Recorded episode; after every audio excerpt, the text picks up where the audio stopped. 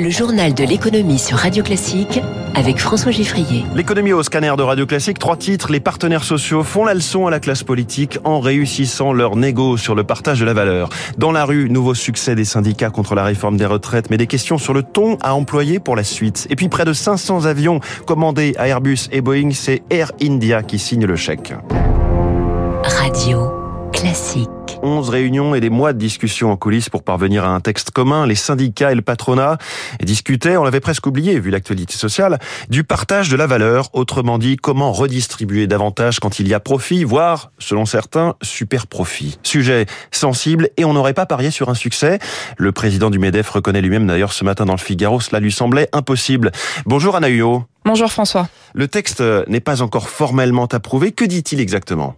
Sont concernées uniquement les entreprises de 11 à 49 salariés, dont le bénéfice net équivaut à 1% du chiffre d'affaires pendant trois ans consécutifs. Un dispositif qui ne satisfait pas la plupart des syndicats. La CFE-CGC, par exemple, grince des dents. Combien d'employés seront éligibles?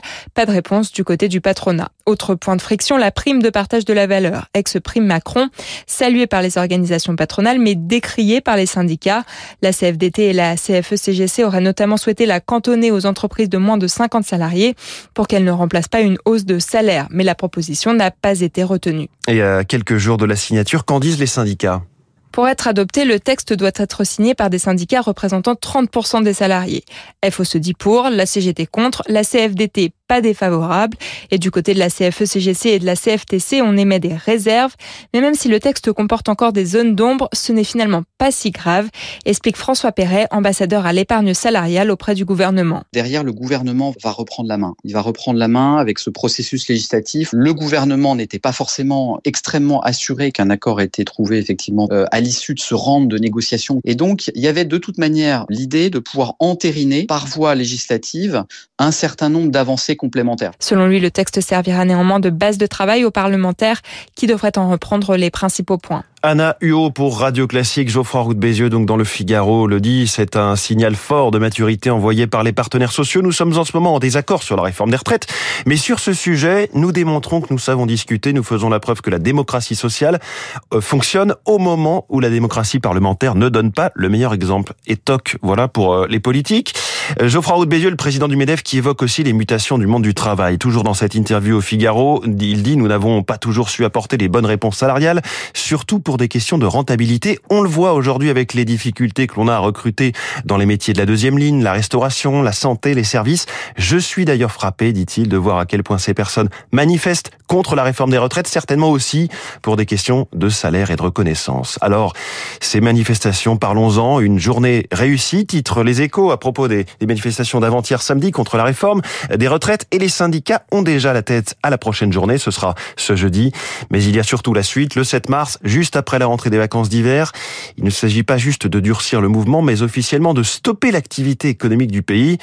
Pour autant, Laurent Berger ne parle pas de blocage ni même de grève reconductible. À l'inverse d'autres syndicats, on le voit, Zoé Pallier, c'est compliqué de tenir l'unité syndicale dans la durée. Mettre la France à l'arrêt, l'expression est issue du dernier communiqué de l'intersyndicale. On n'a eu aucun mal à se mettre d'accord sur les termes, confie l'un des auteurs, même si les modalités ne sont pas arrêtées, ajoute Gérard Mardinet, président de la CFE-CGC. E Comment on abordera le 7 mars? Il faudra en reparler quand on sera le 4 ou le 5, parce que c'est la manière dont vont se comporter le gouvernement d'un côté et le Parlement de l'autre côté qui va déterminer la puissance de l'action. Il est bien évident que si le gouvernement continue à nier des éléments de réalité, la pression va monter énormément. Inciter les commerçants à baisser leurs rideaux pour quelques heures le 7 mars, renouveler le mouvement dès le lendemain, toutes les options sont à l'étude.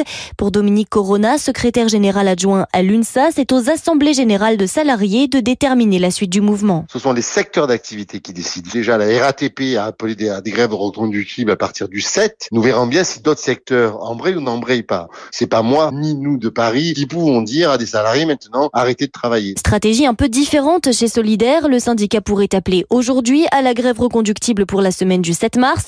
Mais comme depuis le début du mouvement, on ne demandera pas aux autres de faire comme nous, indique l'un de ses délégués. Zoé Pallier pour Radio Classique. Il est à 6h52. Elle va tenter de rattraper son retard, le double retard même d'Air India, qui n'avait pas commandé de nouvel avion depuis 18 ans et qui fait office de poids-plume même sur son propre marché domestique.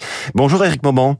Bonjour François, bonjour à tous. La compagnie indienne a passé une commande XXL. Airbus et Boeing ont été bien servis.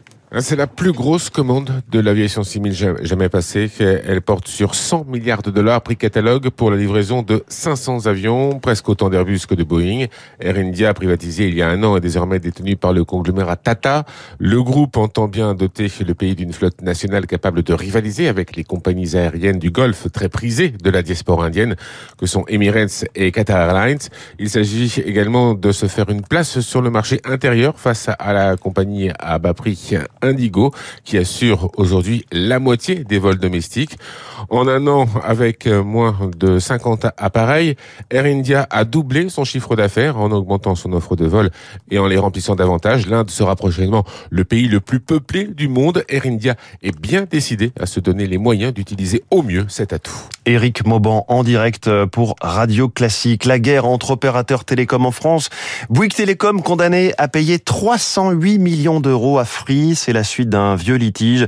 Xavier Niel reproche à ses concurrents, dont Bouygues, les offres qu'on dit groupées, c'est-à-dire quand vous avez un forfait mobile assez cher et un téléphone portable vendu pour 1 euro ou 49 euros, prix cassé, mais qui équivaut selon Free à un crédit à la consommation déguisé.